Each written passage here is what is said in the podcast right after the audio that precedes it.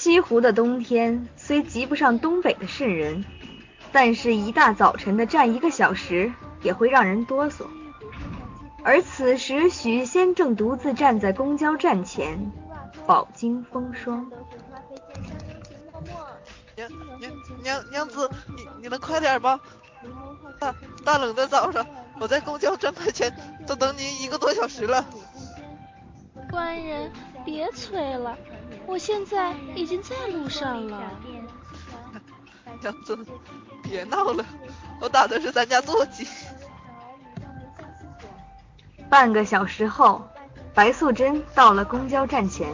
你的菊花官人，对不起啊，让你在寒风中等了我这么久，嘴巴都裂开了。没没事。忘记涂支持杆而已。来，我的分你点儿。白素贞丝毫不顾及周围人的眼光，依旧热吻着许仙。而这时，公交来了。娘娘子，公交来了，靠后些。天朝的公交可是会把人挤怀孕的。官人。你好傻，忘了人家早已经有身孕了吗？娘子，我是怕孩子被挤得流出来。公交上，许仙与白素贞同坐于靠近窗口的一个位置上，屁股还没坐热，这时便走来一个挺着大肚子的女人，靠近了他们。娘娘子。我是不是得发扬一下我们中华民族的传统美德，给旁边站着的妹子让个座，好让其他人有地方站？你也知道他占地方啊，坐下的话还不把我孩子挤到车外面去？娘子所言有理。旁边的孕妇依旧在许仙身边站着，时不时的便低下头看一下他们夫妻俩。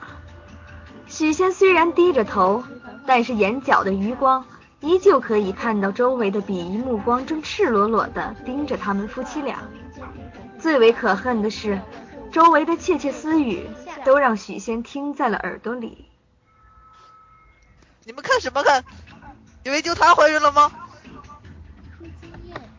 终于熬过了公交车上惊心动魄的一个小时，许仙夫妻俩到了终点站。两人一下车，却看到了这样的一幕。哎呀，官人，快看那边，好像一个老太太摔倒了。嗯，不要看了，我们走吧。嗯，官人，我们过去扶一下吧。娘子不可。欢迎光临小店。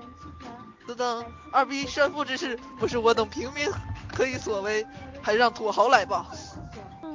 好吧，既然官人不想上头条，那我就打电话给峰哥吧。说起峰哥，前几天他不是为了上头条，扬言要在首都裸奔。官人，你也不想想看，首都那么大的雾霾，谁看得到他？这倒也是。白素贞给汪峰打完电话之后。许仙便带着他径直朝小青家走去。小青，小青，姐姐和你姐夫来看你了。哎，来了，姐姐。嗯，还生姐姐的气吗？嗯，姐姐，你当人家是充气娃娃呀？生气还充气呢？来，姐姐，你快坐下，小心动了胎气。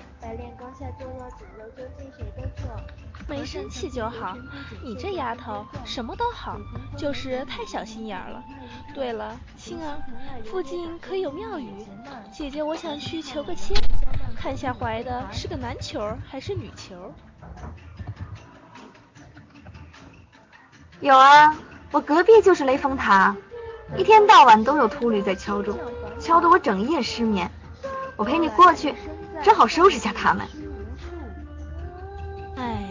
你这脾气啊什么时候能改一下不用姐姐一个人去就可以了。眼前是雪白梨花娘子既然不用小心陪的话那我陪娘子去好了。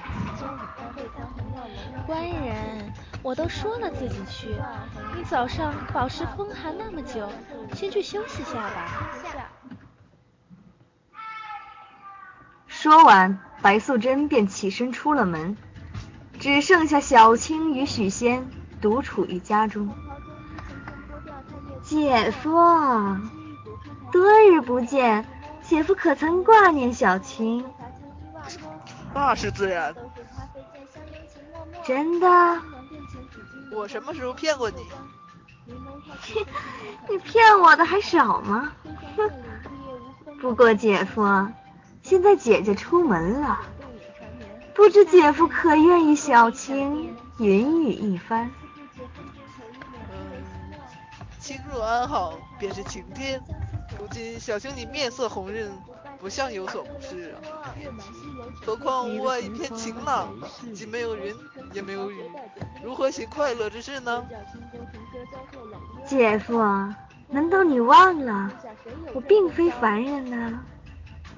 说话间，小青施展法术，顿时乌云密布，雷声打响，而许仙。也走到小青面前，将其抱到卧室。姐夫可记得你青儿第一次云雨之时的情景？当然记得，不知小青你可依旧记得？那种刻骨铭心的疼，青儿又怎能忘记呢？其实青儿一直想问，姐夫当初是何感觉？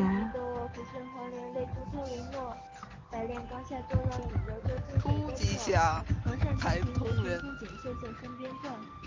步行数十次，豁然开朗。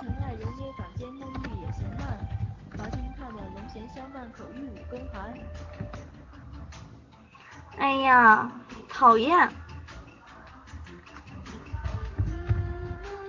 难道是九天敌星象凡尘？原来是身在幻境虚无处。